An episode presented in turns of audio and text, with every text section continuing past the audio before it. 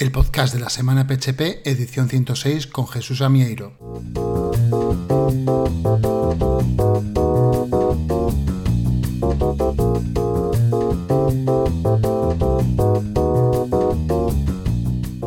Otro podcast más de la semana PHP cargado de artículos, tutoriales, noticias, vídeos, podcast, componentes, librerías y otros elementos que espero te sean de utilidad. ¡Comenzamos!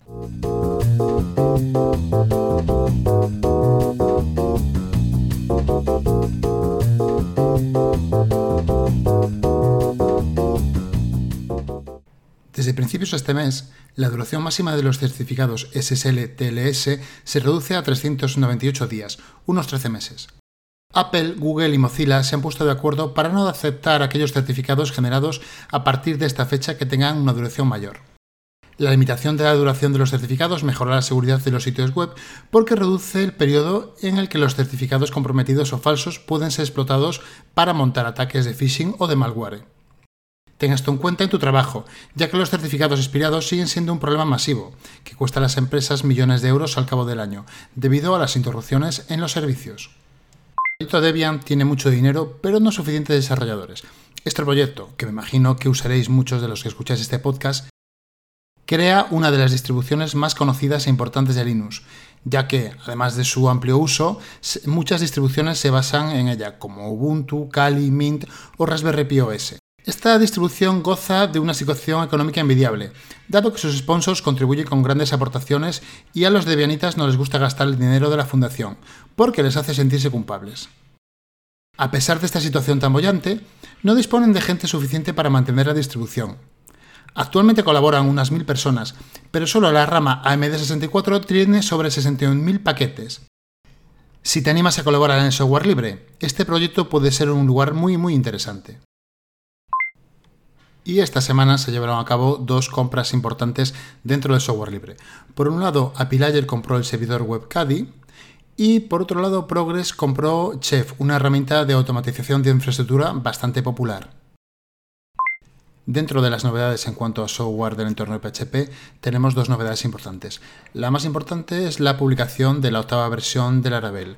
En la zona de artículos traigo un par de artículos donde explican todas las novedades de este popular framework. Y también se ha publicado la versión 4.5 de WooCommerce, el famoso plugin de comercio electrónico de WordPress. Y se ha publicado a los pocos días la versión 4.5.1 que corrige un par de errores.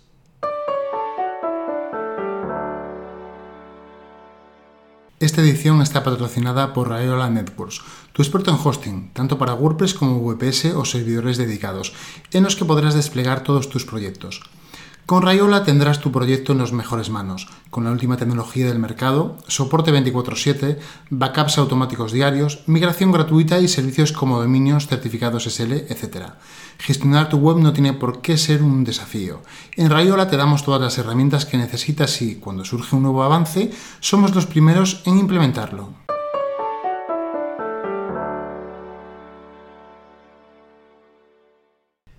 En la zona de artículos destaca el de PHP Watch en el que analizan el impacto del rendimiento en las excepciones en PHP. Frank Iglesias, en un artículo titulado Más allá de Solid, los principios olvidados, habla sobre GRASP, un conjunto de patrones o heurísticas para definir el reparto de responsabilidades de un sistema orientado a objetos. Oscar Mérida, en un artículo publicado en la revista PHP Arch, titulado PHP y el acceso a las bases de datos, nos introduce las principales funciones de acceso a base de datos, tanto en la base de datos IBM DB2 como en MySQL Maria. Si eres la gente que utiliza API Platform, el boletín trae un eh, artículo en el que te explican todos los formatos soportados por esta herramienta. Tal y como te comenté, eh, la semana pasada se publicó el Laravel 8. El boletín trae un par de artículos que en el que te explican las novedades que trae esta última versión. Entre ellas destaca el nuevo directorio de los modelos, mejoras en el cacho de rutas, eh, un modo de mantenimiento mejorado, Relimit o Laravel Jetstream. Y a raíz de la publicación del Laravel 8 y de la publicación también del Laravel Jetstream, Taylor Otwell ha tenido que salir en Reddit a explicar las decisiones que ha tomado en esta última publicación. Eh, recordarte que en Laravel 8 se integra Liveware e Inertia y también se integra Tailwind como eh, framework de CSS. Taylor descartó utilizar eh, React, Vue o Bootstrap y en este pequeño artículo sale explicando los motivos de su decisión. El instalador de Laravel también se ha actualizado porque pasa a utilizar Composer. En Laravel News te explican cómo realizar la actualización de este instalador si ya lo tienes en tu máquina. Y Mohamed Said te explica las características y cambios en el sistema de colas que trae Laravel 8. La gente de Delicious Brains compara entornos de desarrollo locales para WordPress basados en CLI. Básicamente analiza tres sistemas, Ballet, VVV y Chasis aunque también menciona muy por encima a dos sistemas bastante interesantes como son Devilbox y Lando. En el blog de Rayola Networks, Pablo Moratinos te explica cómo funcionan los heatmap o mapas de calor para tu web. Y en Ayuda a WordPress, Fernando Tellado te explica los motivos por los que la accesibilidad beneficia el SEO de tu web, por lo que ya no te queda ningún motivo para no tener una web accesible y pensada en todo el mundo. Y Pablo López te explica cómo dejar a un lado los shortcodes y sustituir su funcionalidad por bloques. Kingsta te explica cómo regenerar las miniaturas en WordPress, bien a través de plugins o utilizando la CLI de WordPress.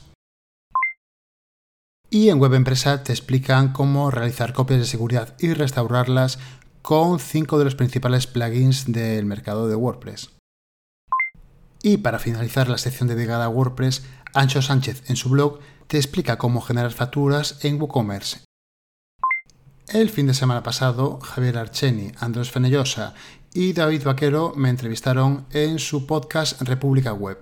Estuvimos unas tres horas hablando de lo divino y de lo humano relacionado con WordPress y todo esto quedó reflejado en un podcast de un poco más de una hora. Si te apetece escucharlo, lo tienes disponible en republicaweb.es. En el blog de JetBrains, Nikita Popov, el principal desarrollador de PHP, y Nicolás Gricas, el ingeniero principal de Symfony, hablan sobre cómo lograron la compatibilidad entre Symfony y PHP 8. Y la gente de la PulpoCon, una conferencia que se realizó el año pasado en Vigo, acaba de publicar los vídeos de las charlas en YouTube. Hay charlas muy interesantes, así que te recomiendo que le eches un vistazo. Y Adrián y Fernando, los dos cracks que están detrás del podcast El Arroyo Dev, acaban de iniciar la segunda temporada.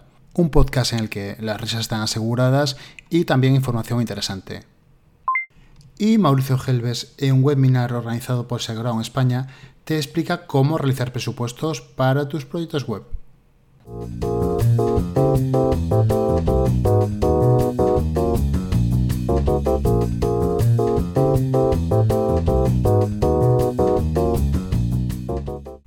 Hasta aquí esta edición de la semana de PHP. Si tienes alguna sugerencia que consideres interesante, puedes enviármela a través del formulario de contacto de la semana php.com o a través de Twitter. Si la lista de correo o el podcast te parecen interesantes, te agradecería que se la envíes a cualquier amigo al que creas que le puede interesar o que la difundas por Twitter o cualquier otra red social. Y no te olvides de hacer una review en Spotify, Apple Podcasts o Google Podcast. Hasta luego. Música